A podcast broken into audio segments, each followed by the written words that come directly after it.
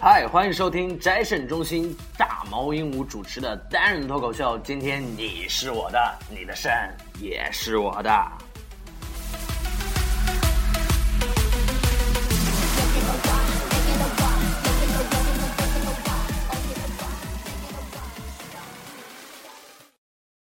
Baby, I'm playing on you tonight. 呃，不知不觉当中呢，二零一四年已经接近了年底，在众多剁手党的盼望当中呢，我们来到了十一月份。喜欢淘宝的朋友们呢，应该知道，在这个月的十一号，淘宝又要开始抢钱了啊！不，应该是又要打折促销了。不得不说，淘宝在中国的这个市场上笼络了大批年轻人的心。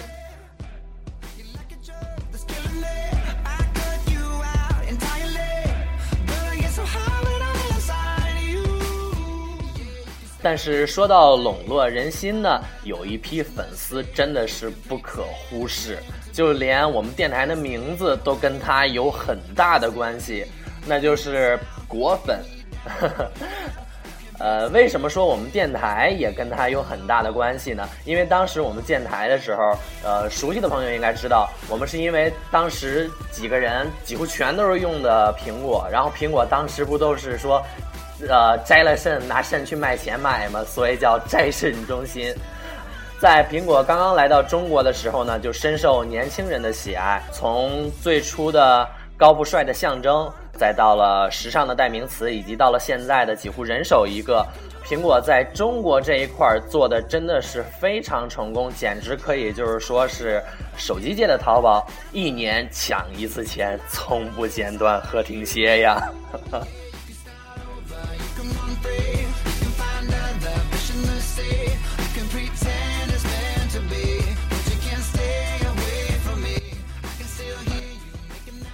话说最近非常热门的话题，除了双十一之外，就应该是苹果的 CEO 库克出柜了。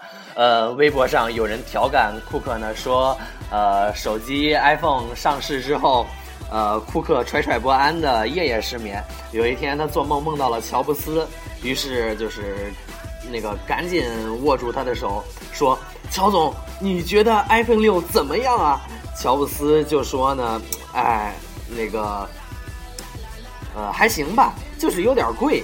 然后库克又问道：“您是怎么看出贵的呀？”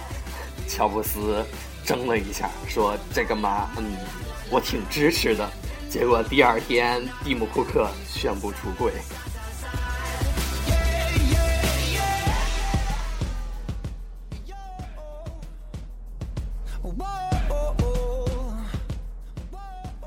面对这个激情四射的世界，主播我想了想，还有点小激动呢。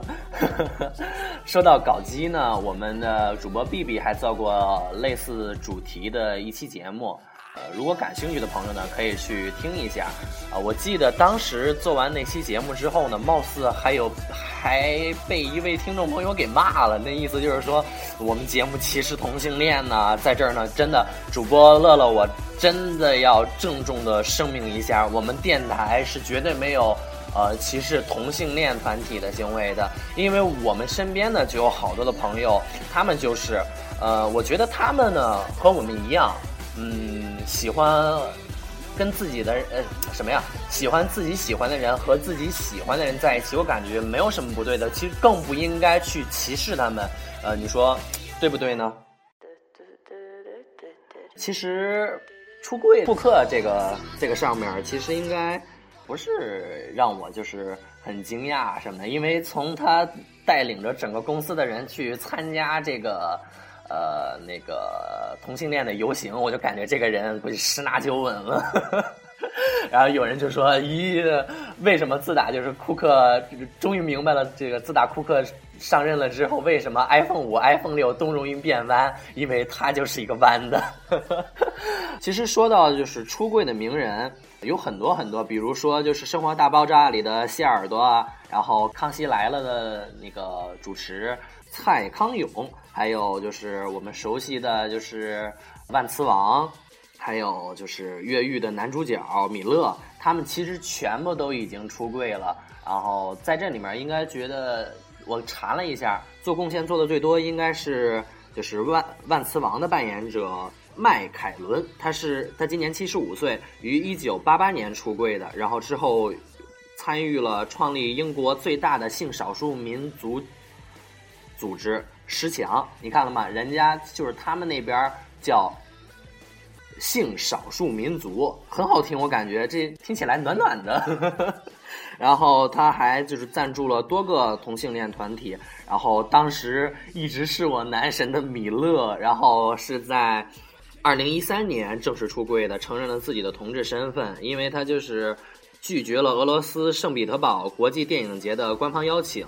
然后他在回复信件中骄傲地表示，自己作为一名同性恋，我必须拒绝参加，因为俄罗斯他们那边法律规定是不允许同性恋的。就连就是当库克出柜了之后，他们都把据说都把乔布斯的那个那个雕像给砸了，这 太夸张了。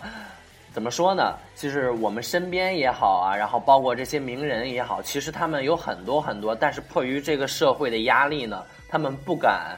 嗯，证明自己，然后不敢说出来，然后为了自己的事业，为了自己的家人，他们宁可去伤害自己，然后也不忍心去伤害自己身边的朋友，然后伤害是自己那个亲人。我感觉我们应该鼓励这种行为，让大家多多接受。我们电台呢，更应该去支持他。呃，我们像我们这种积极、阳光、向上的电台，然后又身为暖男的我，呃，在除了在这一期节目里面为上一次就是 B B 做的那期节目证明之外呢，更应该说去鼓励他、支持他。我都不知道该说些什么了，因为节目就到这儿了。啊，非常感谢大家的收听呢。呃，这期的节目就做到这儿了，我们下期节目再见。